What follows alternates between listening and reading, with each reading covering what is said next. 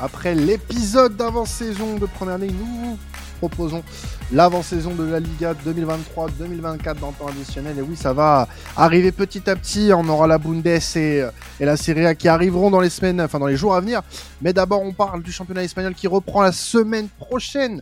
On en parle du coup avec Imad et Victor qui m'accompagneront, voilà, qui ont été renouvelés. Le CDD, euh, euh, la première année de CDD a été euh, concluante. Euh, pour nos chers euh, spécialistes Liga et ils m'accompagneront toute la saison euh, pour parler Liga et notamment peut-être Ligue des Champions. On verra en fonction de l'actualité. En tout cas, le sujet du jour, c'est la Liga. On va faire une belle émission sur euh, bah, ce qui va nous attendre pour la saison à venir. On va commencer, euh, ça se découlera en trois parties. On va parler notamment bah, du top 3 et de la course à l'Europe pour euh, commencer et des potentielles surprises de cette, euh, de cette course à l'Europe. Commençons par le top 3 le fameux Real Madrid, euh, c'est Barcelone, Atlético de Madrid. Euh, mon cher Imad, mon cher Imad, commençons par euh, faire un léger focus quand même sur le champion en titre qui est le FC Barcelone. Un champion titre qui est potentiellement favori pour euh, conserver euh, son, sa couronne. Bah, disons que ça va être un des gros objectifs de Xavi. On le sait que la saison dernière, d'abord, le premier objectif était de retrouver la Liga, puisque ça faisait très très longtemps, on l'a dit dans plusieurs podcasts, que le Barça n'avait pas été champion d'Espagne. Eux qui avaient eu l'habitude pendant des saisons de les enchaîner. Euh, là, ils ont retrouvé le succès, c'est super pour eux. Mais l'objectif, ça va être de maintenir euh, ce, cap et de, gagner un autre titre en Espagne. Euh, pour ça, Xavi a essayé de faire un, mercato à sa sauce. Alors attention, dans ce, dans, dans ce podcast, je précise, on est effectivement début août, donc il y a encore le mercato n'est pas encore fini pour tous les clubs qu'on va qu'on va évoquer. Beaucoup de choses peuvent changer d'ici là, mais c'est un point qu'on fait actuellement à l'heure actuelle. Donc le Barça, niveau mercato pour le moment, essaye de faire du taf. Alors on sait qu'ils ont énormément à vendre. Ils n'ont pas beaucoup vendu pour le moment, donc ils ont essayé de recruter euh, au minimum ce qu'ils pouvaient avec les moyens qu'ils avaient. Ils ont eu quand même Gundogan, qui est une grosse recrue pour moi au milieu de terrain, euh, en, l'ayant euh, libre. Inigo Martinez, pareil, en venant de Bilbao pour renforcer la défense. Et puis ils ont acheté Oriol Romeo pour à peu près 5 millions d'euros au milieu de terrain. Donc voilà, c'est là où s'est renforcé le Barça, c'est dans des zones où ils avaient besoin, au milieu de terrain, en défense centrale. Maintenant, ils ont eu aussi le retour d'Abdé, que moi je compte comme une recrue, puisque niveau attaque, on disait qu'en termes d'ailier, le, Barça avait besoin de, voilà, de joueurs techniques sur le, les côtés, et Abdé est pour moi bon, un bon retour et une bonne recrue, entre guillemets. À voir s'il va rester ou non, ça aussi, c'est l'interrogation. Ça va être aussi sous le coup de, du départ de Dembélé qui va arriver. Donc, il y a pas mal de chamboulements. J'ose espérer qu'en fait, euh, c'est peut-être tardif à dire, mais que le, mercato du Barça va peut-être prendre un nouveau tournant après le départ de Dembélé, à voir s'ils vont avoir aussi des fonds économiques pour pouvoir recruter un peu plus. Euh, on parle d'un arrière droit également essayer de recruter. Cancelo, c'est la piste euh, phare. Donc voilà, si le Barça arrive à se renforcer un petit peu dans des zones où ils avaient besoin, ça peut être un sérieux candidat à sa, enfin voilà, à sa, sa réélection. Exactement. euh, on trouvait déjà que le Barça avait un effectif assez fourni la saison dernière, mais euh, voilà, on sait que les blessures à des moments charnières ont fait défaut, surtout en Europe. En Liga, quand même, ils ont réussi à, à maintenir le cap. Mais on va évoquer juste après euh, les, les, autres candidats aussi à cette course. Mais voilà, le Barça aussi fait toujours office de favori euh, pour la Liga euh, avec ce qu'ils ont recruté. Mais euh, voilà, tout reste à voir avec la suite de ce mercato. Mmh. Oui, c'est vrai que c'est un, un, mercato qui euh, semblait pourrait enfin être important pour le Barça mine de rien. On attendait euh, peut-être un peu plus de moyens, même si on savait que ça allait potentiellement être compliqué. Est-ce que moi, la grande interrogation du Barça. Ouais. Exactement. Bah, on en avait parlé d'ailleurs un, un, peu plus tôt euh, pendant le mercato euh, ensemble, Imad, mais c'est vrai que il n'y a pas les mêmes leviers qu'il y a pu avoir la saison passée, par exemple pour le Barça. Et euh, ça se voit en termes d'investissement euh, financier sur le mercato depuis le début. Alors ça dit pas que le Barça n'a pas d'ambition, ça dit juste que le Barça fait avec ses moyens et je trouve que pour le moment avec ses moyens, le Barça se débrouille plutôt pas mal. Et Donc, ils ont du mal à vendre surtout. On ouais. sait que voilà, on attend les ventes de caissiers, euh, au début ça paraît de... doit encore tomber, tu vois, voilà. voilà. En début de saison, ça paraît de vouloir vendre peut-être Ferran Torres ou Ansu Fati, on a l'impression qu'il n'y a pas beaucoup de monde qui se bouscule, bouscule à la porte pour les recruter non plus. Le prix demandé doit pas aider non plus. Ouais, et puis t'as l'anglais qui est toujours pas parti. Attention, l'anglais fait toujours fait partie de l'effectif. Actuellement, il est pas encore vendu. Euh, voilà, des, des joueurs comme Marcos Alonso et Garcia oui. qui vont vraisemblablement rester, mais C'est pour ça, je pense. Niveau c'est compliqué. Je pense qu'au niveau du mercato du Barça, il faudra attendre encore. Maintenant, si tu me demandes quelle va être la saison du Barça aujourd'hui. Euh, je pense qu'on restera sur une continuité de ce qui s'est passé l'année dernière, mais favori à sa succession, je suis pas certain. Je suis pas certain parce que je trouve qu'il y a une équipe qui s'est euh, pas forcément énormément renforcée euh, de l'autre côté, euh, enfin des autres côtés, mais qui pourrait euh, qui pourrait faire peut-être un peu plus mal du côté de cette de ce championnat.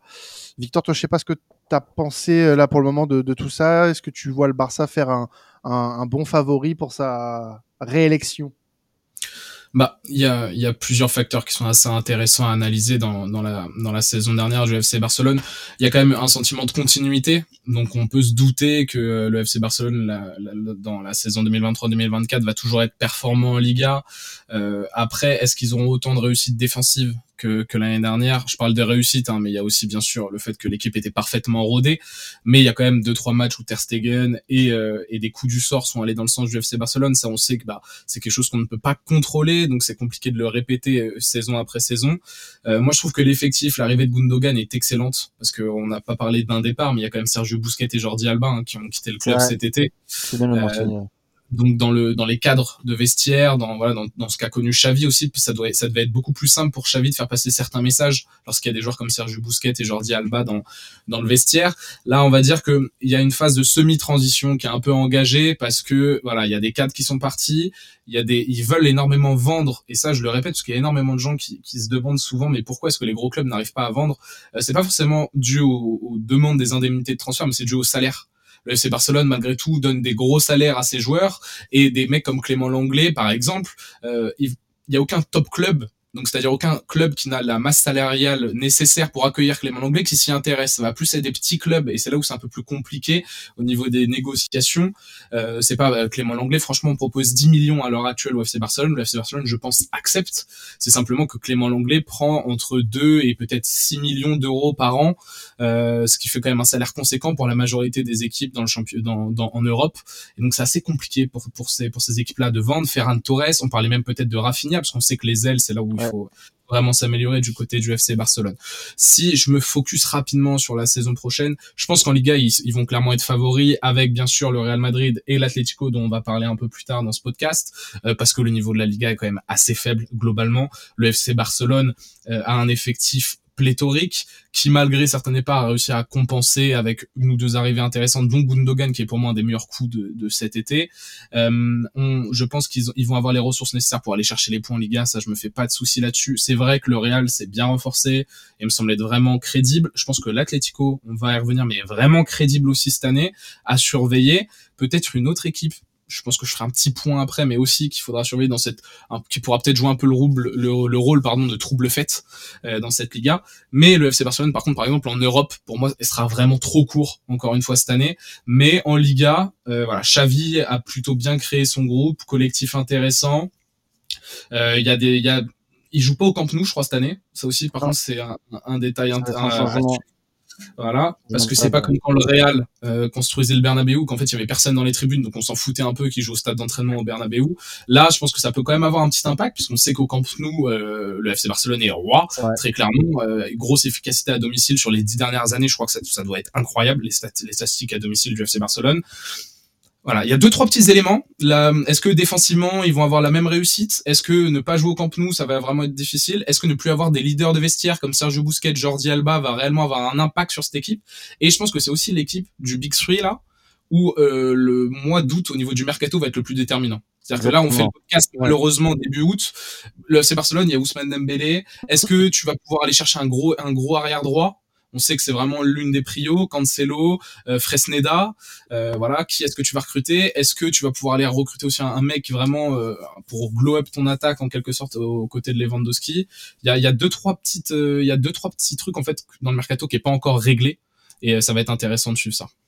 Et ouais, moi j'ajouterais juste pour l'attaque, au-delà même du mercato, c'est est-ce que le Barça, c'était la grosse interrogation l'année dernière, enfin le, gros déficit du Barça, c'est d'être efficace, ils l'ont pas été énormément. Alors c'est un peu un comble quand on voit les stats de Lewandowski, mais en, fin de saison, on faisait un peu euh, ce bilan et on voyait qu'il y a eu énormément de matchs gagnés 1-0. Alors la solidité, défensive a été très forte, comme tu l'as souligné, mais si derrière, euh, t'es moins bon défensivement et que t'es pas capable de marquer un, deux, trois buts de plus, ça peut aussi faire mal, surtout si euh, le Real Madrid et l'Atlético Madrid augmentent leur niveau.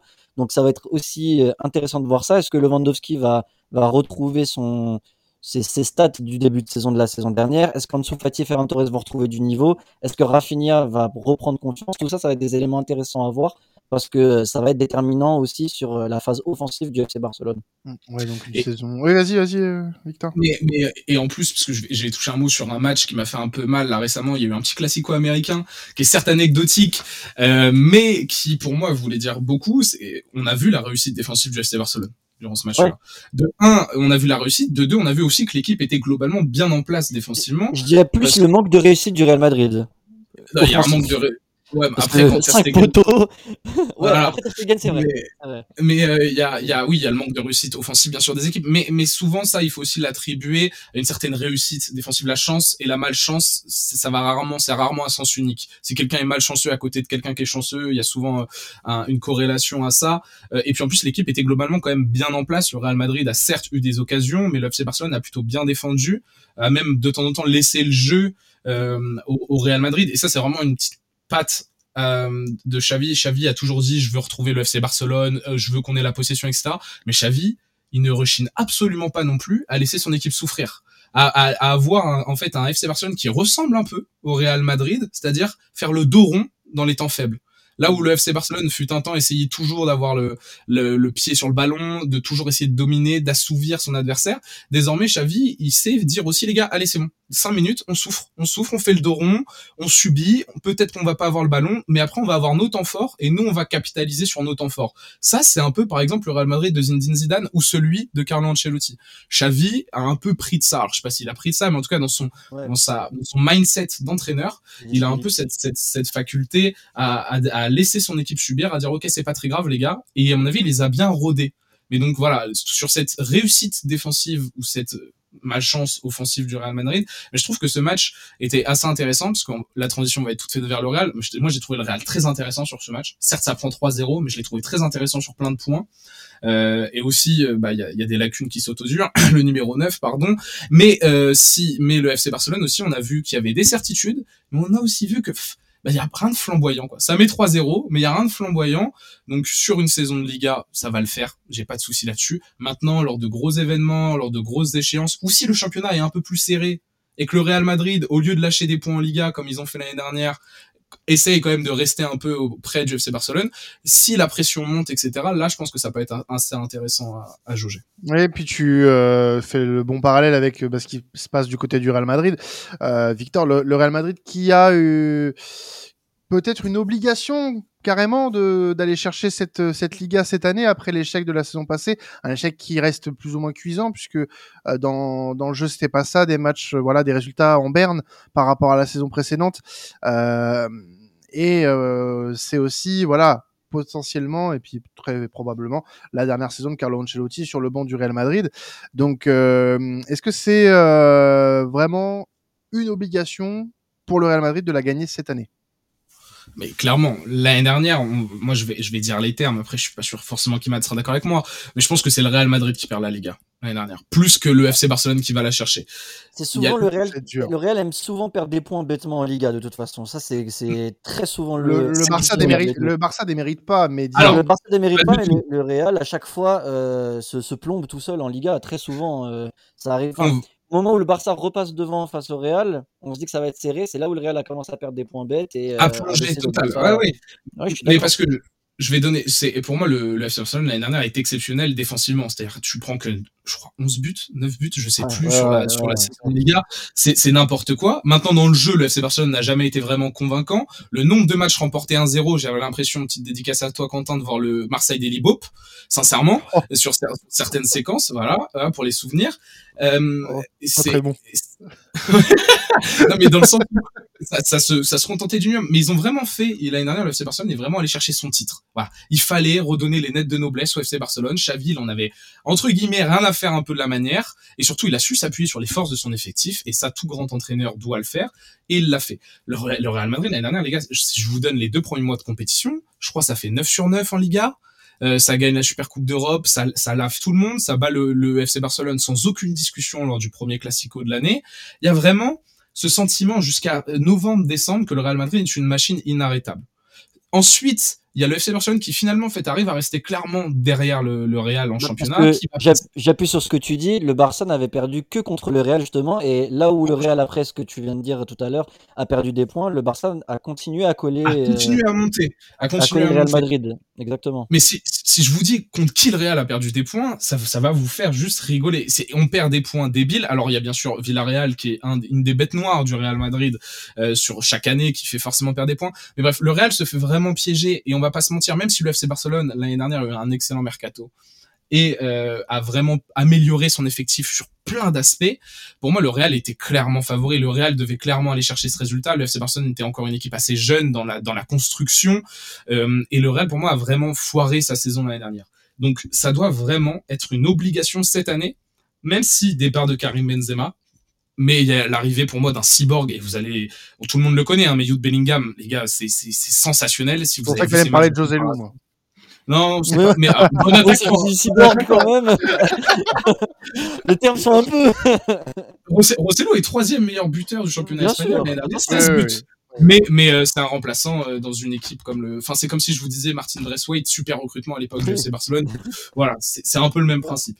Euh, on a le, mais on a quand même Jude Bellingham qui va vraiment être un cyborg. Le milieu de terrain est exceptionnel. La défense peut être solide, mais euh, mais je vais je vais je vais dire aussi quelque chose. Mais moi, le Real Madrid, c'est bien Jude Bellingham, Aurélien Tchouameni sur les deux dernières saisons. Mais t'as deux gros problèmes. Un qui a été en partie réglé par l'arrivée de Fran Garcia, mais voilà, Fernand Mendy s'est encore pété pour un à deux mois, c'est n'importe quoi. Le jour mais les latéraux, les gars, le football moderne, oh. les latéraux, c'est le poste ou le deuxième poste le plus important du football moderne. Et on va encore se continuer une saison avec Papi Carvaral. Papi Carvaral, il fait de l'asthme. Il est, il, est, il est en réanimation et pourtant je l'adore et je c'est un joueur que c'est incroyable l'année dernière il y avait des circonstances atténuantes euh, pour donner enfin sans, sans, sans, lâcher des trucs il y avait des problèmes il avait des problèmes familiaux donc ça a joué pas mal sur ses performances. Il avait un enfant, il met pas beaucoup, nan, nan, nan, Ça peut s'expliquer, mais on voit quand même qu'il est en fin de vie. C'est très dur. Lucas Vasquez en doublure. C'est Lucas. Ouais, non mais il est en fin de vie footballistique, hein. Mais c'est il, faut un cadre à ce poste derrière droit. Moi, j'ai une petite idée parce qu'on voit que le milieu de terrain est surchargé, mais moi j'aimerais peut-être bien voir Federico Valverde au poste derrière droit. Je lance ça comme ça. Si tu m'écoutes, Carlo, hein, pour ta dernière danse, fais-moi plaisir. Mais euh, voilà, les latéraux un peu compliqués, mais pour moi, oui, le Real doit aller chercher cette Liga, c'est très très important. Pas de numéro 9, mais avoir le dossier Mbappé, ils ont mis en stand-by tous les autres dossiers, le Real, donc ça c'est c'est vraiment dommage parce que Harry Kane, euh, malgré le fait qu'il ait des détracteurs, je pense que ça aurait été vraiment une excellente recrue. Ça aurait été la meilleure recrue possible pour le Real, je pense. Je pense aussi. Après, Mbappé, j'adorerais. Hein. Mbappé, moi, je, je, c'est un joueur exceptionnel. À voir si c'est vraiment. Mais comment tactiquement tu le mets? C'est ça le problème. Alors après, t'as vu, je sais pas si t'as vu là récemment la sortie d'Ancelotti, j'ai vu qu'il disait que Vinicius pourrait aussi attaquer l'axe, alors qu'on a toujours vu à gauche. Bon, sauf quand il y avait une, attaque à deux, mais euh, il commence déjà à tâter le terrain de Vinicius dans l'axe pour pourquoi pas mettre Mbappé à gauche ou alors Mbappé en neuf. Et Mbappé, on le voit être un peu dégoûté quand il joue en neuf seul au PSG. Comment on pourrait amener ça au Real Madrid? Il y a un débat tactique qui est très intéressant. Alors j'ai vu les déclats d'Ancelotti qui disaient que Vini voilà voulait de plus en plus jouer dans l'axe parce qu'il voulait être beaucoup plus décisif statistiquement euh, pour son équipe. Euh, pour ça, il faudrait déjà qu'il s'améliore grandement au niveau de la finition, sachant qu'il a déjà fait un gros glow-up hein, depuis les premières années. L'année dernière, c'était très énorme. intéressant, mais il a, encore, il a encore une grosse marge de progression sur ce sujet. Euh, mais oui, bien sûr que attaquer l'axe et moins coller la ligne, c'est la suite logique pour un joueur comme Vinicius de pouvoir percuter un peu moins en fait en un contre un et pouvoir vraiment déstabiliser les défenses et donc ça ferait un peu le, le quid de, de, de Kylian Mbappé, parce que autant avec Benzema, le fait que Vini revienne dans l'axe, Benzema lui sa, sa, zone préférentielle était dans l'axe gauche en fait de l'attaque, donc pouvait justement avoir une permutation. Kylian Mbappé lui est déjà un attaquant qui part de la gauche pour attaquer l'axe. Et comme tu l'as dit au poste de numéro 9, tout seul Kylian Mbappé c'est un peu compliqué. Par contre, je pense que tactiquement, tu peux vraiment avoir une équipe assez intéressante si tu arrives euh, à allier Vini, Mbappé et un joueur à droite qui a plutôt un profil de jeu, un peu un meneur de jeu excentré. Euh, je sais pas euh, si je peux comment donner un exemple de ça, mais Mohamed Salah non, c'est pas du tout le terme. Mais euh, Carlos Soler à l'époque de Valence, je donne des, je donne des noms comme ça qui aimait jouer à droite dans un 4-4-2. Des joueurs un peu techniques qui justement lui serait plutôt un distributeur de ballons excentré pour des Kylian Mbappé et des Vini qui repiquent tous les deux dans l'axe assez rapidement et qui cherchent à combiner. Par contre, c'est vrai que là ton équipe va devoir forcément jouer en transition hein, si t'as Mbappé euh, Vini, Ah, mais t'as recruté des joueurs qui vont dans ce sens-là parce que Kroos et. Modric vont petit à petit se retirer et des mecs comme Kamavinga, Chouameni, euh, Bellingham, Valverde ou même Ceballos, tu leur dis les gars faut courir. Les gars, faut, faut essayer de revisiter un peu le système Mourinho 2011-2012 euh, avec ce Real Madrid chirurgical, Benzema, Cristiano Ronaldo, Higuain, Di Maria, etc. qui en transition est peut-être une des meilleures équipes de, du 21e siècle, si ce n'est de l'histoire. Après, j'ai pas assez de références, mais voilà, du 21e siècle en tout cas. Si tu essayes de reproduire un peu ce modèle, Carlo Ancelotti n'est pas forcément le plus grand partisan de ça, mais c'est pas très grave. On l'a dit, sa dernière danse. On verra le- l'entraîneur qui ramènera en 2024. Euh, Il y, a, y, a, y a du potentiel malgré tout. Mais c'est vrai que voilà, si on se refocus uniquement sur cette année, qu'est-ce que tu fais concrètement? Euh, Est-ce que tu gardes ce 4-4-2 en losange? Moi, je l'ai trouvé intéressant sous, beaucoup d'aspects en fait. Par exemple, durant le Classico là aux États-Unis, euh, bien sûr qu'il y a des limites offensives parce que bah Vini c'est pas encore un serial buteur. Rodrigo a ce potentiel là, mais il a aussi un potentiel à vachement jouer en retrait. Et dans un Mm. 4-4-2 en losange, t'as pas besoin d'un joueur qui décroche en fait. T'as pas, t'as déjà quatre milieux de terrain qui apportent une supériorité. Ouais. T'as pas besoin d'un Rodrigo qui décroche, sachant qu'en plus Rodrigo, bah, je vous le donne dans le mille, mais sa zone préférentielle elle est où? Et ben elle est axe gauche aussi de l'attaque. La zone préférentielle de Vini elle est où? Ouais, Axe trois gauche joueurs, de trois joueurs qui ont le même. euh, Benzema, je vous le donnais aussi dans le mille l'année dernière. Moi, ça m'exaspérait, mais Benzema, sa zone préférentielle, c'était axe gauche de l'attaque. Donc, on avait trois joueurs qui combinaient vachement dans les mêmes zones. Et je vous le donne dans le mille aussi. Rodrigo, à chaque fois qu'il était décisif, ses buts, et ben, il venait de la droite. Parce que, bah oui, il y avait personne dans ce secteur-là. Donc, euh. Rodrigo avait, avait son truc. Donc voilà, Rodrigo va falloir qu'il évolue dans, son, dans son jeu, pas forcément qu'il devienne un, un mini Benzema, parce qu'on n'a pas besoin de ce profil-là si tu gardes le 4-4-2. Par contre, si tu reviens à un 4-3-3 en espérant peut-être un numéro 9, ou si bah, finalement tu vas jouer avec Rossellou, ou même Rodrigo en 9, et avec tu mets Brahim Diaz, ou, ou ne sais-je, ou Federico Valverde en ailier droit, là Rodrigo pourra peut-être avoir un peu plus enclin à venir combiner avec Vinicius. On retrouvera des schémas de passe, des circuits de passe similaires à ce qu'il y avait l'année dernière avec Karim Benzema, avec moins de qualité, certes, mais avec peut-être aussi des, des qualités différentes. Donc il y a, y, a, il y a pas mal de points d'interrogation, encore une fois, vu qu'on tourne ce podcast début août. Euh, mais le Real Madrid, c'est une obligation pour moi. Tu dois aller chercher la Liga cette année parce que ton effectif est meilleur que celui du FC Barcelone pour moi intrinsèquement sur tous les sur quasiment tous les postes. Euh, il y, a, y a un vrai débat au milieu de terrain. La lutte du milieu de terrain entre le FC Barcelone et le Real Madrid va être super intéressante. Euh, certes il y a Lewandowski du côté Barça il y a pas de neuf côté Real. Ouais. ça Moi, pour moi, c'est- mais moi, euh, moi- moi, j'entends ton argument du Real Madrid, il faut qu'il euh, gagne la Liga, etc. Et totalement, il faut que ça soit un, un objectif pour eux. Mais franchement, sans buteur, sans neuf, si tu remplaces pas Benzema, qui était quand même. Tu sentais déjà l'année dernière, quand Benzema ne jouait pas, euh, il était blessé. Tu sentais que toute la charge était sur Vinicius, qui, comme tu l'as dit, est encore en pleine progression. Euh, repartir avec juste Vinicius en leader euh, offensif, pour moi, ça reste compliqué d'avoir des résultats si tu comptes que sur Vinicius la saison prochaine.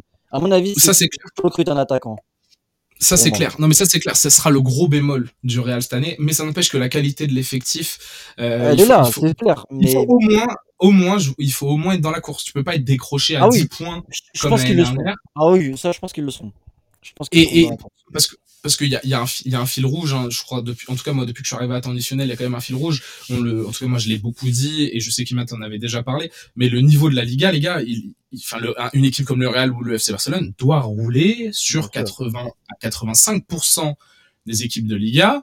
Et lors des classicos, moi je pense que le Real, si c'est bien en place et peut-être qu'il y a un neuf ou avec un peu plus de réussite offensive, je pense que le Real peut clairement aussi aller chercher les points lors des, lors des, lors des gros matchs. Mais si je dois, j'en fais pas forcément mon favori pour euh, pour la Liga cette année. Il y a une autre équipe qui qui me tape un peu dans l'œil, moi. Alors, justement, en parlant d'une autre équipe, euh, Victor, on va parler un petit peu de l'Atlético, euh, qui euh, a été la meilleure équipe de Liga lors des six derniers mois, hein, parce qu'il y a eu un, un moment compliqué avant la Coupe du Monde, et puis ça s'est bien mieux passé euh, après notamment la Coupe du Monde et un fameux euh, repositionnement d'un certain Antoine Griezmann, qui a beaucoup euh, fait de bien. Que ce soit à l'équipe de France ou à son équipe de l'Atlético. Donc, on attend une confirmation cette année de ces bons, de, six, de ces six bons derniers mois.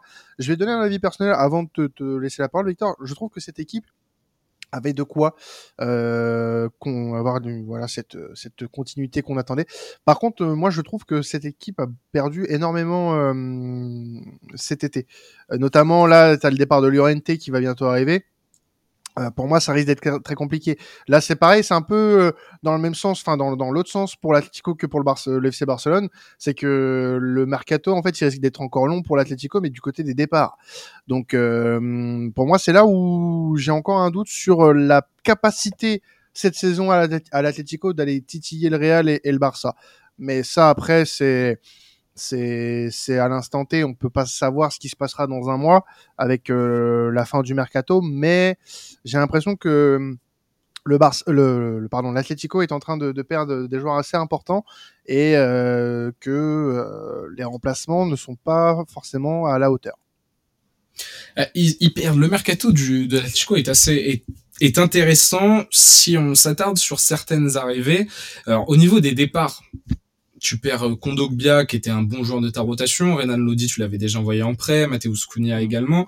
D'ailleurs, ils ont euh, ils ont eu des bonnes indemnités hein, parce que Mateus Cunha, est-ce que vous savez combien ils l'ont vendu? Ouais, 50 millions je crois, à peu près. 50 millions. Ouais, 50 millions. Donc, euh, ils, ils, ont un, ils ont un peu renfloué leur caisse parce que au niveau des arrivées, il y a juste Ravi Galan, 5 millions, qui a un recrutement très intéressant parce que c'est un arrière gauche euh, qui dans le système de Diego Simeone peut vraiment s'avérer être bon parce que c'est un très bon joueur de ballon, un très bon centreur, ça a un bon cardio, ça court pas mal.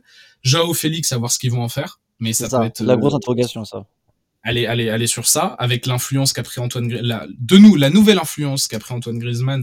Est-ce que Joao Félix a sa place? Au niveau de la défense centrale, ils ont amené un peu de, de viande fraîche avec Soyuncu et Aspilicueta. Euh, c'est des joueurs Aspilicueta dans le système de Simeone, les gars, génial. du QI, du QI footballistique euh, et, et, du leadership. Aspilicueta, ça peut vraiment être une excellente pioche. Euh, Soyuncu, à voir comment il se remet de ses blessures là. Le, le turc de l'ancien turc de Leicester, mais euh, mais c'est un joueur qui, qui aussi fit pas mal finalement dans le dans le système. Euh, moi, l'argument avant de te laisser la parole, Imad, que je veux mettre en avant, c'est la continuité.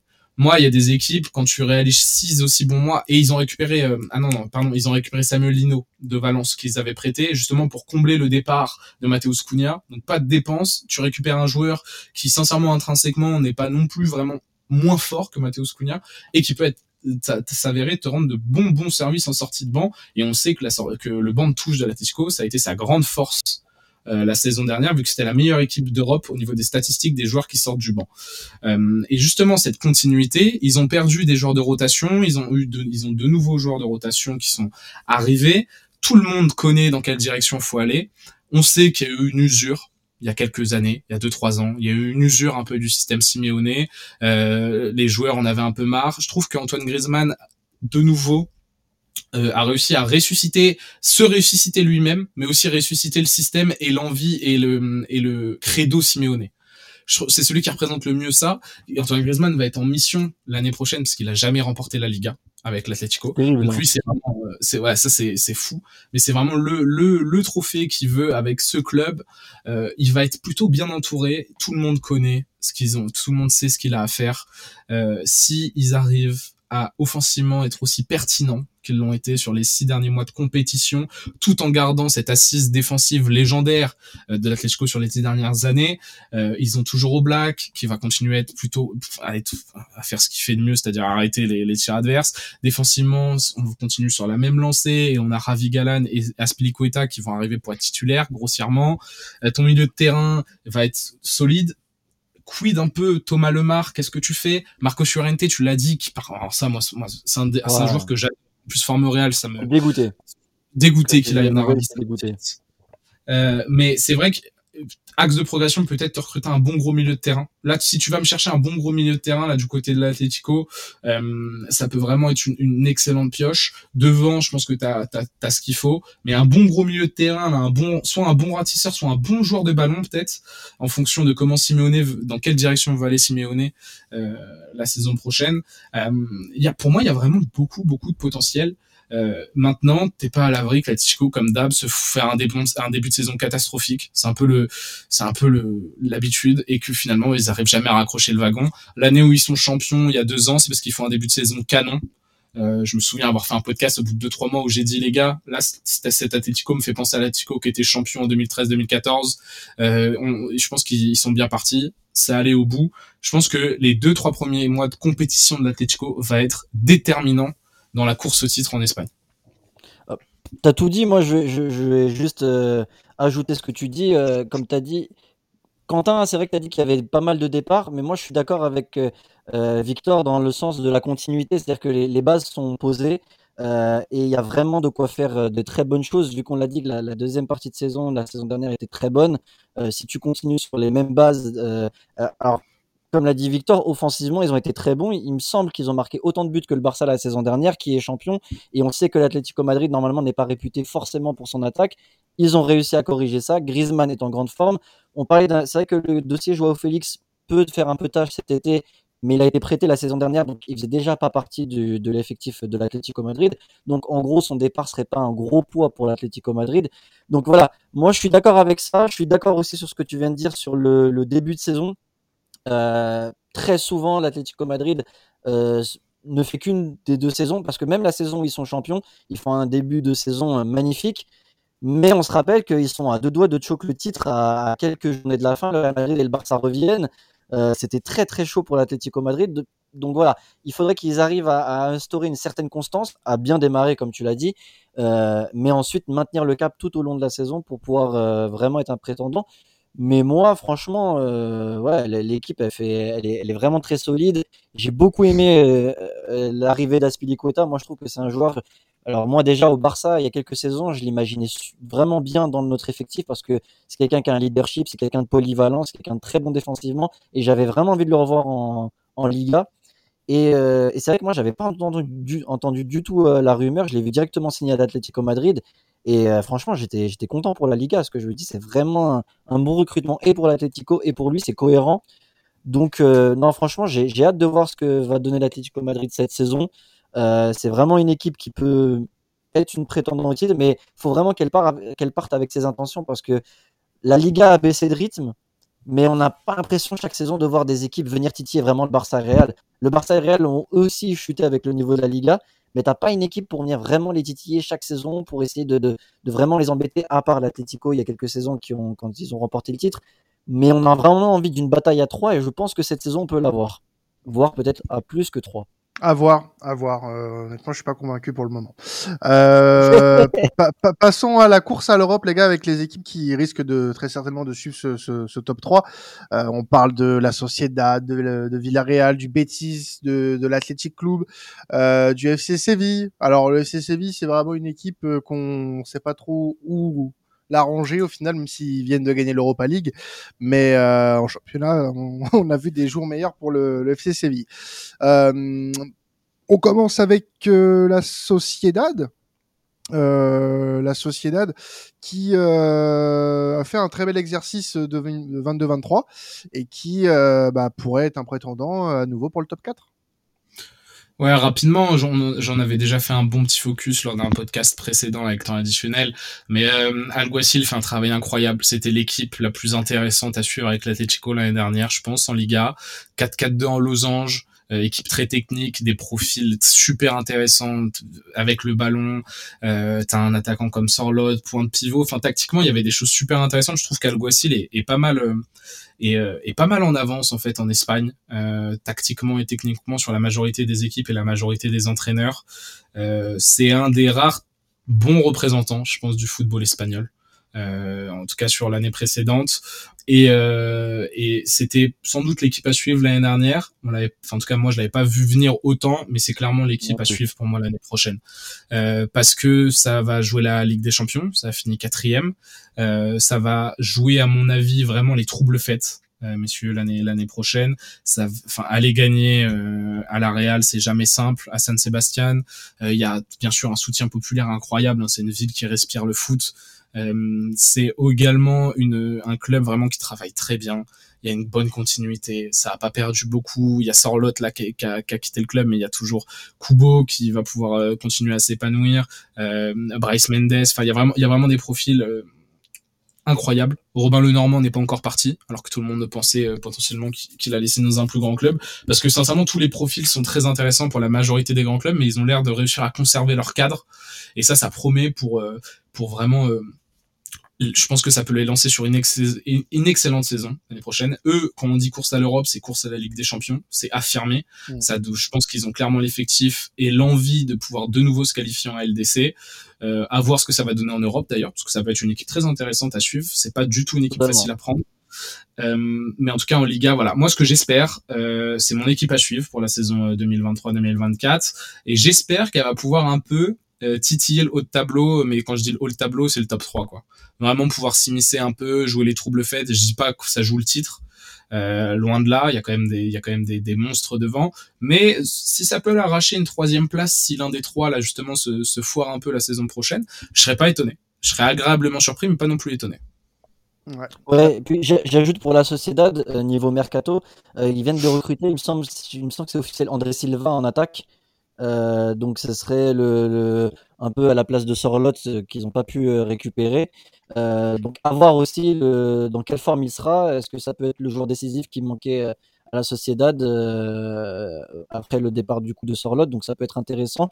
Il y a eu des infos mercato aussi. apparemment la Sociedad piste de Katler et Van de Beek. Est-ce qu'ils vont réussir à les, à les immiscer? On sait que déjà la Sociedad a un très bon milieu de terrain, donc euh, des renforts aussi de, poids comme ça pourraient euh, vraiment, pourquoi pas, aider cette équipe-là. Mais moi, je, suis, je pense, effectivement, c'était pas une équipe qu'on avait vu venir en début de saison quand on avait parlé des, des équipes outsiders. On parlait de Bilbao, de Villarreal, de Real Betis. La Sociedad était un peu enfouie dans, dans tous ces clubs-là. Et c'est eux qui ont tiré leur épingle du jeu. Et c'est vrai que même moi, j'ai été assez surpris donc, euh, et ils ont fait un bon parcours en Europa League. Donc, euh, comme le dit Victor, euh, en Europe, ça reste aussi à suivre cette équipe-là. Alors, du coup... C'est très cohérent. C'est une équipe très très cohérente. Je vous le dis, même le mercato là, les profils de Van de Beek et tout, c'est dans la lignée de ce qu'ils font. Ils ont une ligne directrice. Alguacil, le coach, il s'y tient. Le, les directeurs sportifs s'y tient. Sur le terrain, ça risque de suivre, les gars. Attention, c'est vraiment une équipe très intéressante. Alors du côté euh, de Villarreal, hein, il y a eu des pertes, on en a parlé un petit peu lors de ce mercato, notamment le départ de, de Chukwueze du côté du Milan, mais euh, voilà, de grosses pertes et, on sent que euh, Imad, côté Villarreal, ça risque peut-être d'être compliqué pour, pour Sous-Marin Jaune. Bah déjà depuis le départ de Emery et l'arrivée de Kike Sétienne, on trouvait que le, gros le changement était brutal au sous-marin jaune. Ah, ils ont réussi quand même à accrocher une place en Europe, mais on les voyait beaucoup plus haut en début de saison, parce que le début de saison était très intéressant. Là, tu perds pas mal en attaque, tu perds euh, aussi Jackson à, Chelsea, tu perds pas Torres à l'Aston Villa, euh, euh, qui était quand même un cadre en défense. Ah, et, tu recrutes pas des masses. Alors, ils ont réussi à avoir Sorlot devant pour recruter offensivement, mais bon, c'est pas ça qui va faire tout le changement à Villarreal. Voir encore une fois comment ça va évoluer le mercato, mais pour le moment, il n'y a pas de, de, grands mouvements du côté de Villarreal. Tactiquement, on n'est pas séduit. Donc, euh, ouais, moi, j'ai peur d'une saison euh, Villarreal euh, un peu comme Bilbao cette saison. Quoi. Le, gros nom, entre guillemets, du haut tableau qui va un peu se casser la gueule. Ouais, mais du coup, euh, je pense que ça risque d'être très compliqué. Est-ce qu'on le dit depuis maintenant 6-7 euh, mois? Je crois que ça fait de depuis que Unai Emery est parti euh, que cette équipe elle a, elle a, beaucoup de problématiques. Elle a beaucoup de problématiques et en, en chef son, son, entraîneur, son entraîneur qui pour moi euh, n'a pas le n'a plus n'a pas ou n'a plus d'ailleurs, est-ce qu'il l'a déjà eu? Ça c'est une bonne question. Le, le, le, le niveau pour euh, pour une équipe comme Villarreal qui à mon sens avait des voilà. Euh, à mon sens, avait des ambitions à, l'époque où Unai Emery. Là, c'est beaucoup plus compliqué. Donc, euh, j'ai un peu peur. J'ai un peu peur pour Villarreal cette saison, en tout cas. Ouais, ils pouvaient se reposer sur des individualités, mais là, tu les perds. Bah, tu les perds, bien sûr. Donc, mm. euh, quand déjà, avec l'équipe qu'il avait, t'arrives pas à aller un peu plus haut, c'est compliqué. Là, ouais, c'est un peu l'équipe Villarreal. J'ai des gros doutes sur eux.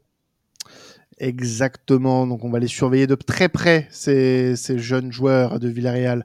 Euh, du côté du Real Betis, Victor, on attend une chose du côté euh, de l'autre club de Séville, c'est de euh, passer un cap passer un cap et bah, de aller choper ce top 4 une bonne fois pour toutes. Oui, c'est l'objectif. Enfin, quand je dis que c'est l'objectif, je suis pas sûr que le board ait vraiment fixé ça comme objectif euh, à, à, leur entraîneur, mais il y a à Pellegrini, mais il y a tout de même, il y a tout de même une envie pour une fois que le Betis Séville passe clairement un cap. C'est une place forte du football espagnol sur les dernières années. Euh, le club travaille bien, a réussi à recruter des, des, des, des beaux noms. Euh, tactiquement, Pellegrini a mis en place des choses intéressantes. Il y a, il y a une ligne directrice aussi, c'est cohérent, un peu comme la Real Sociedad. Ça manque peut-être un peu de modernité dans le jeu, voilà, comparé à un Alguacil, euh, mais euh, on a on quand même une équipe qui, voilà, depuis quelques années trust le haut de tableau. Est-ce que c'est cette année qu'ils vont réussir à passer un cap? C'est, je pense qu'ils ont les moyens de le faire. Maintenant, il y a beaucoup, beaucoup, beaucoup, beaucoup de concurrence, euh, mais on va attendre de voir ce que ça donne. Moi, je, je, voudrais ajouter aussi un truc sur le, le Real Betis. Euh, là, ça va être aussi une grosse interrogation parce qu'ils ont eux aussi perdu quand même euh, au mercato des, des, des, gros cadres quand même. Euh, on savait déjà Joaquin qui a pris sa retraite, mais ils ont perdu Canales ouais. aussi qui est parti au Mexique.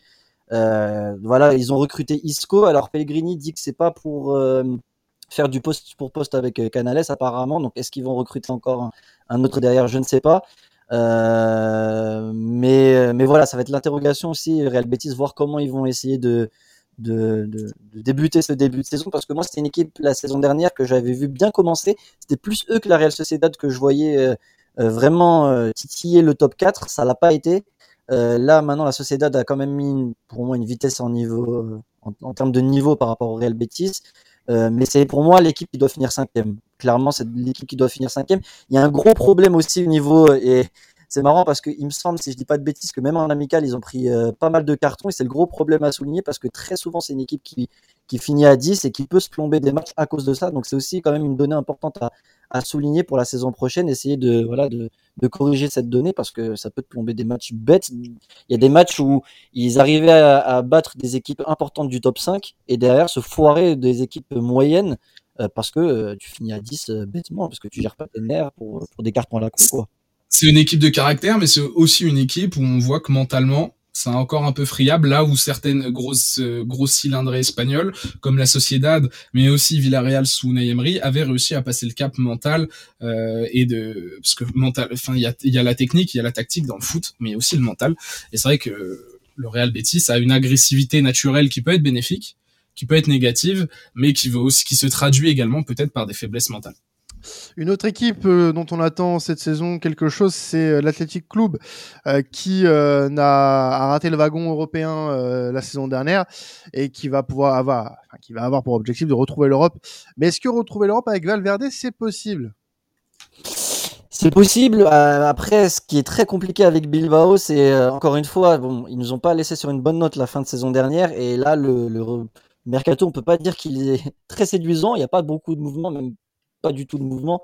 Tu perds Inigo Martinez au Barça, à part ça, tu n'as pas énormément de recrutement euh, euh, derrière. Euh, tu repars sur les bases. Alors, Valverde, en soi, ça dépend. Parce que le début de saison dernière, et on le disait avec Ruben également, le début de saison dernière de Bilbao, il était intéressant, très intéressant même. Valverde avait commencé, lui qui est plus connu pour un jeu défensif, avait réussi à, certains matchs mettre des scores à certaines équipes. Donc, c'est à voir. Je ne sais pas de quelle manière Valverde va, va, va amener la chose euh, tactiquement avec Bilbao, comment il va essayer de, de ressouder cette équipe, parce que c'est quand même pour moi un gros, gros échec de ne pas avoir pu être européen cette saison quand tu pouvais à un moment titiller le top 4, le top 5 en début de saison. Donc, comment il va récupérer ses joueurs mentalement, comment ils vont repartir de l'avant? Bilbao, pour moi, ça va être encore une, une saison de transition un peu cette saison-là. Et, euh, et j'ai du mal à les voir retrouver l'Europe dès la saison prochaine, à voir l'état de forme des autres concurrents. Mais de même, c'est pas l'équipe qui me paraît la plus sexy. Toi, Victor, je sais pas ce que tu en penses. C'est pas euh, l'équipe que je vais suivre en priorité l'année prochaine pour être totalement transparent. Pourtant, San Mames, pourtant engouement populaire. Euh, mais Valverde n'a jamais été un entraîneur que j'ai trouvé euh, super pertinent. Il euh, y a un effectif quand même assez intéressant. Voilà, les frères Williams, mais c'est très euh, redondant en fait. Enfin, c'est, on dirait, on dirait une mauvaise série Netflix entre guillemets. Les épisodes se répètent. Euh, je trouve qu'il n'y a pas énormément de changements. Après, voilà, politique de transfert aussi oblige. Forcément, on a souvent les mêmes profils, mais euh, voilà, il n'y a pas, il y a pas assez de folie. je trouve, pour un pour ce peuple, pour ses supporters, pour ce stade. J'avais beaucoup aimé Marcelino, voilà quand il était arrivé, parce qu'il avait amené au-delà de, il y avait pas forcément beaucoup de folie non plus avec Marcelino, hein, c'est pas l'entraîneur le plus euh, le plus fou d'Europe, mais euh, il y avait une rigueur tactique, il y avait quelque chose qui était mis en place, il y avait une volonté de gagner en fait. Marcelino, il y avait il y avait un sourire qui était affiché de euh, peu importe qui vous êtes, vous arrivez à San Mamés, on est là pour vous pour vous taper. Valverde, il me dégage moins cette sensation et puis voilà, l'effectif n'est pas ne me ne me transcende pas plus que ça. Et dernière équipe euh, qu'on voulait évoquer, euh, Imad, c'est bah, le vainqueur de la dernière Europa League, euh, qui a fait une saison euh, plutôt en demi-teinte hein, du côté de la Liga la saison dernière, c'est le FC Séville. mais est-ce que justement cette victoire en, en, Europa League ne pourrait pas être justement, pas être, pardon, le, le boost qu'il fallait pour que le FC Séville redevienne un, un grand d'Espagne? Ah, ça va être la même interrogation pour les autres équipes parce que Pareil, pas de mouvement au mercato. On sait que des gars comme Bonou, Nesri euh, vont jouer de leur euh, grosse Coupe du Monde et leur grosse fin de saison euh, pour partir. Il me semble que Séville a aussi des, des, problèmes économiques et est obligé de vendre. Pour le moment, ils vendent pas des masses non plus. Donc, si tu te libères de certains cadres, si tu commences ton mercato un peu tardivement, sachant que la Liga va bientôt démarrer, moi, je, je pense que Séville va repartir sur des bases où peut-être pas jouer le maintien, mais ils vont commencer le début de saison, à mon avis, en évitant la catastrophe le plus possible, essayer de, de grappiller des points pour ne pas être justement largué au classement. Et euh, je pense que ça peut être une équipe du SSV qui va jouer le ventre mou cette saison. Éviter la casse le maximum en début de saison, le temps de se construire un effectif, le temps d'avoir des automatismes, le temps de voir euh, comment euh, ils vont débuter cette saison. Mais ouais. Après, avec leur nouveau coach, on avait eu quand même des, belles promesses en fin de saison dernière, parce que je le rappelle, le SSV, c'est une équipe qui jouait le maintien pendant quasiment toute la saison, et au-delà de gagner l'Europa League et de se qualifier en Ligue des Champions, c'est une équipe qui était même à deux doigts de jouer l'Europe en fin de saison. À un moment, ils étaient à quelques, un ou deux matchs de jouer la Conference League. Donc, il y a des belles promesses. À voir quel cadre va rester, à voir euh, si la sauce va continuer de prendre avec Mendy Libar. Euh, mais pour moi, en tout cas, l'objectif, ça va être le début de saison, éviter la casse un maximum selon l'effectif qu'ils auront. Et puis après, voir comment, euh, comment ils vont pouvoir euh, amener une évolution à cette saison surveillons de très près la, saison du FC Séville, qui risque d'être intéressante à, à suivre déjà pour le début, euh, ne serait-ce que pour voir si ils vont capitaliser sur cette victoire en Europa. Euh, on va passer aux outsiders avant de, de parler maintien, etc. Euh, quatre équipes hein, rapidement dont on va parler Osasuna, le Celta, euh, Mallorca et, et, et, Valence. Alors Victor, je sais que tu voulais nous voilà nous amener sur quelque chose par rapport à ces équipes-là. On parlait du niveau de la Liga tout à l'heure. Euh, on répète, j'ai l'impression que c'est un, une habitude dans cette émission quand on parle de Liga que le niveau a baissé drastiquement ces dernières années, ce qui n'est pas ce qui n'est pas à cacher, hein, on le sait très bien et euh, on s'en rend compte. Mais tu penses, toi, du coup, que ce seraient ces équipes-là qui seraient euh, responsables du, du, nivellement vers le bas? Non, je pense pas ça. Je dis qu'il y a une corrélation. Euh, bien sûr, lorsqu'on parle de nivellement vers le bas, il faut regarder en haut dans un premier temps. Bien sûr que les cadors de, de Liga euh, ont baissé de régime. Alors comme j'en avais déjà discuté avec toi, Quentin, en podcast, mais euh, ça se voit pas forcément en Europe, ce qui est assez trompe-l'œil en fait finalement, ce qui fait que le grand public euh, ne se rend pas forcément compte, même si maintenant je pense que même ça saute aux yeux de par les déboires financiers du FC Barcelone, de par certaines difficultés aussi du Real ou autres. mais voilà, maintenant ça saute un peu plus aux yeux, mais on se rendait pas forcément compte que le championnat espagnol allait vraiment moins bien sur les 5-7 dernières années parce que bah ça le Real gagnait en Ligue des Champions, parce que voilà, il y avait toujours euh, Séville qui allait loin, Villarreal. Euh, mais euh, oui, ce, ce championnat va mal depuis très longtemps et ça continue à aller mal. Euh, là où je disais que ces équipes sont-ils responsables du déclin de la Liga, c'est que bah, Osasuna ça finit septième cette année. Euh, j'avais fait un, j'avais fait une petite analyse dans un des podcasts précédents pourtant additionnels, euh, lorsque je crois qu'ils étaient huitième ou neuvième. Mais Osasuna par exemple, bah, j'ai refait la même chose pour la septième. Bah, c'est la pire équipe septième des quatre grands championnats.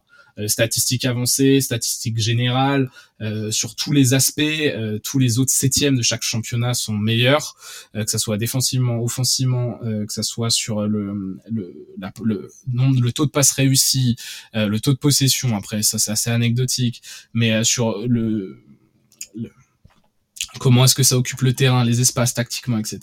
Donc, on va dire qu'en fait, la Liga, euh, là où il y avait un moteur qui s'appelait le FC Barcelone et le Real Madrid au début, à la fin des années 2000, début des années 2010, où il y avait des entraîneurs à aider comme Guardiola, euh, comme José Mourinho ou, ou d'autres, euh, ont réussi à vraiment pousser la Liga à produire du jeu et ces équipes de milieu de tableau, voire ces équipes un peu surprises, outsiders, vraiment tirer également vers le haut le championnat parce qu'ils proposaient du beau jeu. Euh, si je prends Osasuna en exemple cette année, c'est très, c'est exceptionnel qu'ils finissent septième. Ils sont en Europe. C'est incroyable. Euh, sur le résultat, c'est vraiment sensationnel. Mais voilà, le Osasuna, peut-être d'il y a dix ans, aurait produit autre chose comme jeu, quelque chose peut-être de plus intéressant.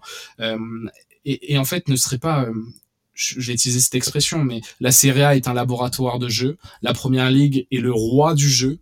Euh, la Bundesliga est le roi de l'attaque et la Liga en fait n'a aucun titre parce que la Liga laisse un peu pantois. Lorsqu'on va se regarder un Osasuna Celta Vigo bah il y a rien qui se passe il y a rien qui se passe malheureusement euh, et pourtant Osasuna est une équipe qui était à suivre l'année dernière parce que aller chercher des résultats défensivement Arasate le coach proposait des choses tout de même mais euh, bah c'était c'était c'était compliqué pour eux et voilà ces équipes comme Osasuna Celta Vigo Celta Vigo qui restent dans le dans le ventre mou euh, euh j'anticipe un peu, c'est une, expression, mais c'est le Montpellier espagnol, quoi. Enfin, c'est assez, il termine, entre 8 et 12 en permanence. C'est c'est insupportable. Celta Vigo, Mallorca, euh, pour le coup, c'était assez intéressant l'année dernière. Valence, bon bah voilà, ça fait le yo-yo là depuis quelques et puis depuis quelques saisons, ça fait surtout le yo-yo vers le bas. Hein.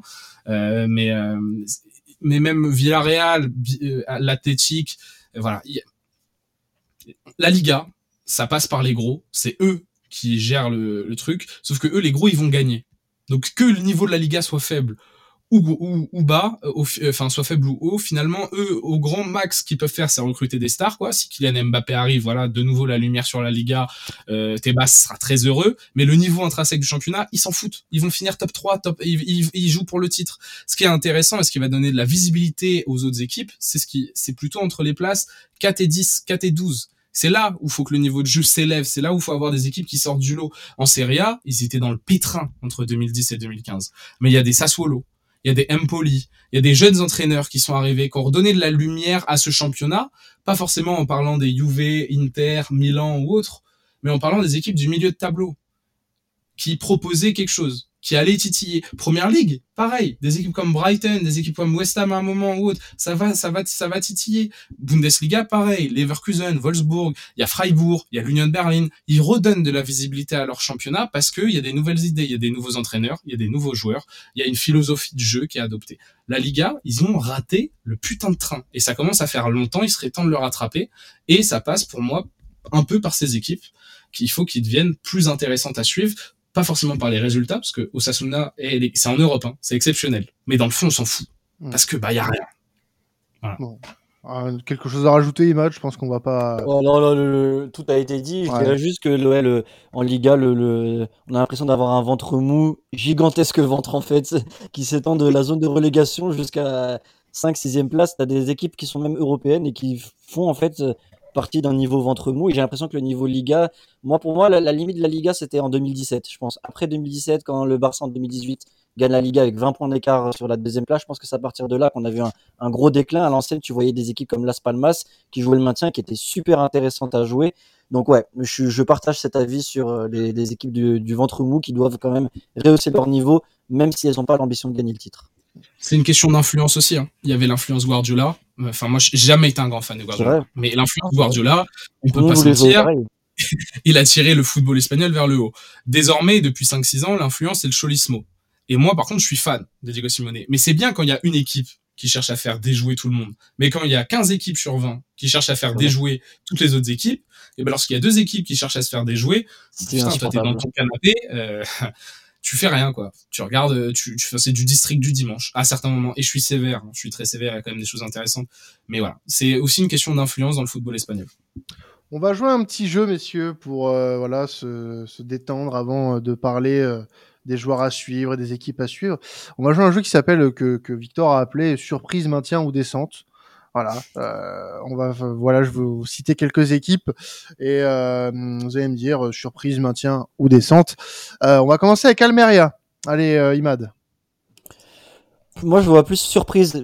J'avais bien aimé leur début de saison dernière. Après, je trouve qu'ils sont un peu rétamés au cours de la saison. Donc, je les vois bien essayer de, retenter la chose cette saison et essayer d'atteindre le ventre mou et de se maintenir. Victor, du coup, t'en penses quoi? N'hésitez pas. Hein. Ah oui, oui, euh, non, c'est surprise. Euh, alors, enfin, je dis ça de manière un peu véhémente, euh, ça, ça va pas jouer le top 6, hein. mais c'est surprise dans le sens où ça a fini première partie de tableau l'année dernière, ça, c'est solide, ça a des bonnes individualités, ça a perdu quand même Touré pour pour l'Atalanta, ça c'est une grosse perte parce qu'on sait que pour ces équipes-là, le poste de numéro 9 est très très important. Si tu as un 9 qui performe, généralement ton équipe suit. Hein. Euh, donc, euh, mais il y a des, il y a des, il y a des individualités euh, dans ce vestiaire. Je pense que ça surprise dans le sens où s'il y a bien une des équipes là dans les dans les huit qu'on va faire qui peut encore une fois réitérer un peu le entre 10 et 8, 8 et 11, je pense qu'Amera peut largement se placer là-dedans. Le Deportivo Alaves. Eux, ça va être plus compliqué. Eux, ça va être plus compliqué puisque ça sort des playoffs. Euh, alors je sais pas si c'est le terme qu'on dit, mais je suppose que c'est ça, mais euh, c'est euh, les playoffs de, de Liga. Je crois que ça finit quatrième l'année dernière, euh, de Liga 2, hein, pardon. Ça finit, ça finit quatrième. c'est aller arracher sa, sa, sa qualification. C'est comme une équipe historique hein, de la décennie 2010-2020 en, Liga. ils ont fait quelques années. je pense que ça va plutôt être descente pour moi parce que ça l'effectif est assez limité la grosse recrue c'est Antonio Blanco qui est un joueur que j'adore en même temps, vous me direz, il vient d'où du Real Madrid? Bizarre, Victor. Euh, mais voilà, c'est un très bon milieu de terrain euh, qui a fait un très bon Euro U21 d'ailleurs aussi euh, avec l'Espagne. Euh, mais voilà, c'est ça risque d'être compliqué pour eux. L'effectif est un peu juste. Imad? Pareil, je vois Deportivo Alaves retomber et, et ne pas se maintenir. Cadiz. Je pense que alors à mon avis, Cadix, ça va être l'équipe qui va être 18ème, qui va être à la limite de la relégation, qui va jouer le maintien tout le, toute la saison, mais qui va tomber parce que ça fait un moment que Cadix joue avec le feu. Même si c'est dommage parce que c'est une équipe qui arrive souvent à jouer les troubles faits contre les gros, mais pas assez régulier pour moi pour pouvoir se maintenir. Euh, on parlait d'équipes qui pouvaient produire un peu de jeu de temps en temps. Cadix, euh, de temps en temps, c'est intéressant. C'est le problème.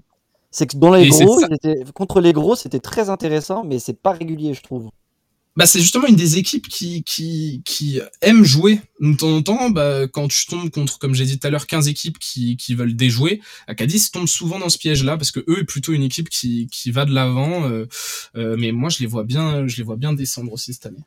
Euh, du côté de Retafe, qu'est-ce qu'on en pense? Oh, Le ventre mou, ça.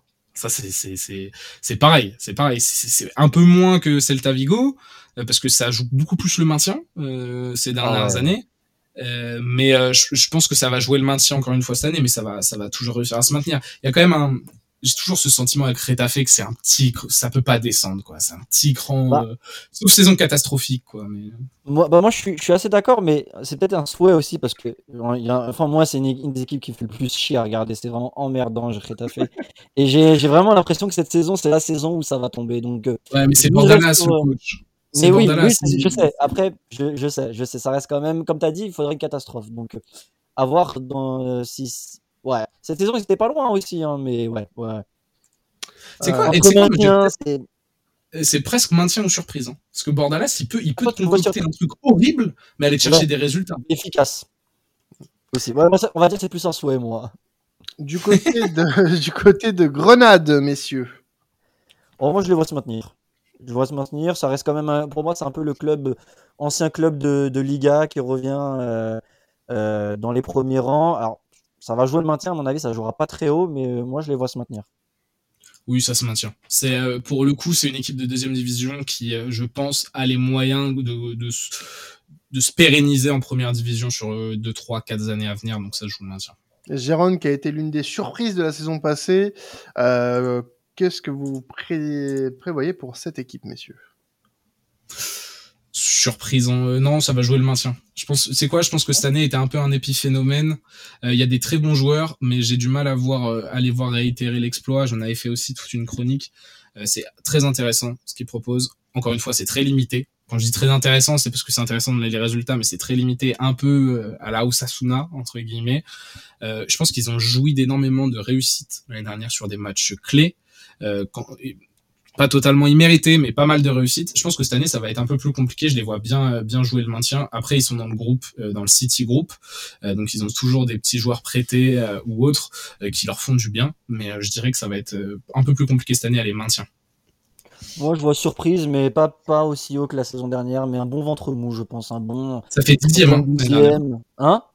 Ça fait dixième l'année dernière. Ouais. Moi, je les vois bien finir 13-12e, tu vois. Un bon ventre mou, je pense.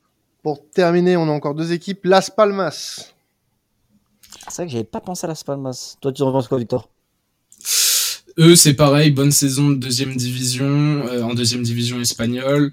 Euh, je les vois être un peu plus limités aussi. Je pense que ça va jouer descente, plus, enfin vraiment fin maintien 17, 17, 18. Ça va jouer entre eux et Cadix. Voilà, petit pronostic. Ça va jouer entre les deux, 17, 18.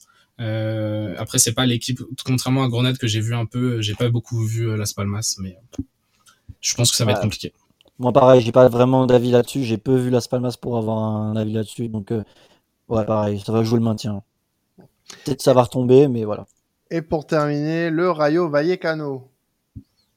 Ça, c'est une très bonne équipe pour moi. C'est, euh, ils ont perdu euh, Garcia, mais c'est une très bonne équipe.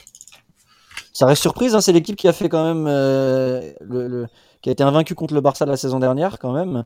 il me semble que c'est l'équipe qui a fait chuter le Real Madrid avant que le Real Madrid, le Real Madrid était premier. Si je dis pas de bêtises, je sais plus si cette équipe-là. Il me semble qu'il y avait eu un match où. C'est pas, ils nous tapent aussi? Le Rayo, il nous tape pas très très fort.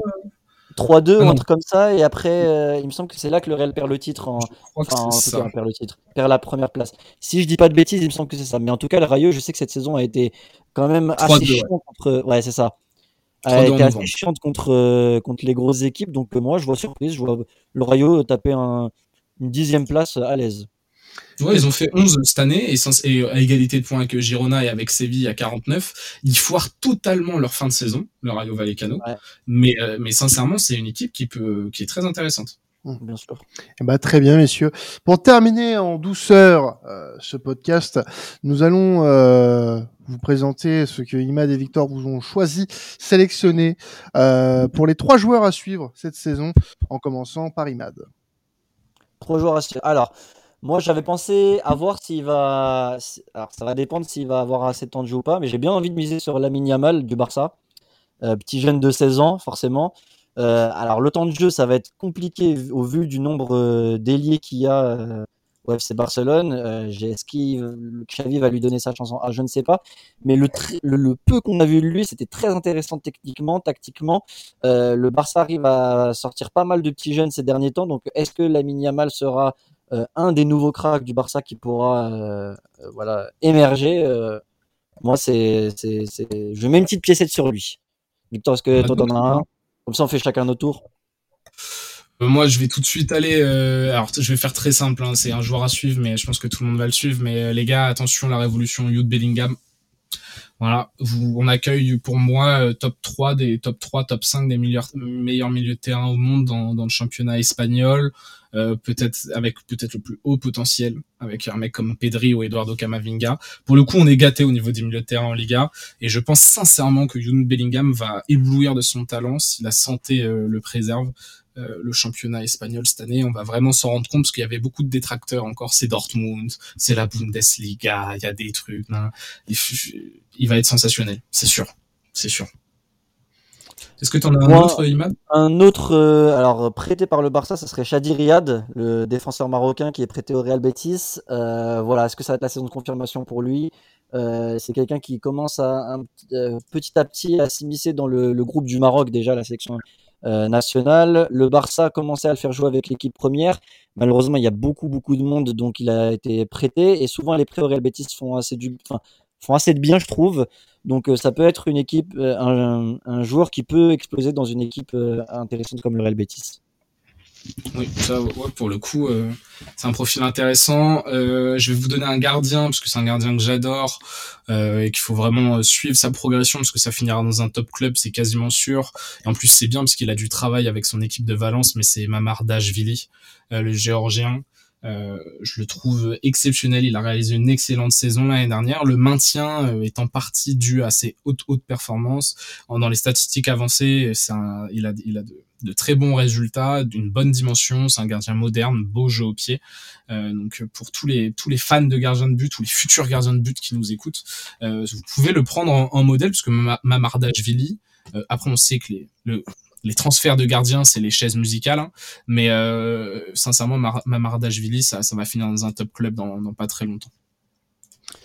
Et moi, le dernier, c'est pas, c'est vrai, un joueur qu'on connaît déjà, mais j'ai envie de voir ce qu'il va donner avec son, retour. C'est Brahim Diaz. J'ai envie de voir ce qu'il va donner au Real Madrid après des prêts à l'AC Milan où il a commencé à monter petit à petit de niveau. J'ai envie de voir dans, dans quel état il va revenir au Real Madrid et est-ce qu'il va pouvoir euh, passer à un véritable cap cette saison.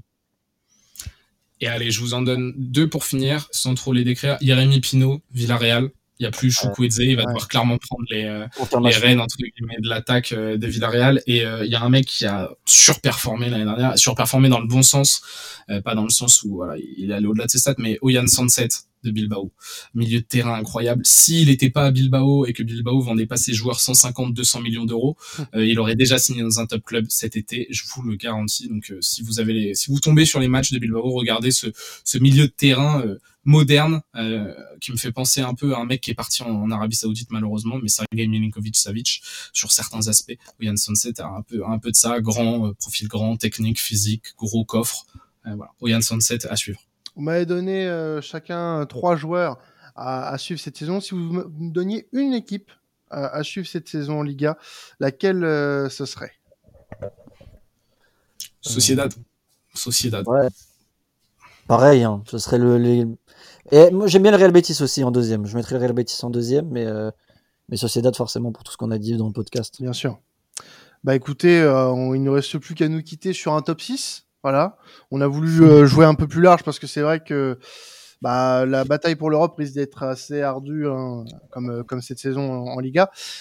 Qui, allez, un petit top 6, Victor, pour commencer. Alors, champion d'Espagne 2023-2024, sachant que je suis catastrophique en pronostic, donc si je parie votre équipe, je suis désolé. Euh, je vais partir, je pense que on va avoir un champion du nom du Real Madrid.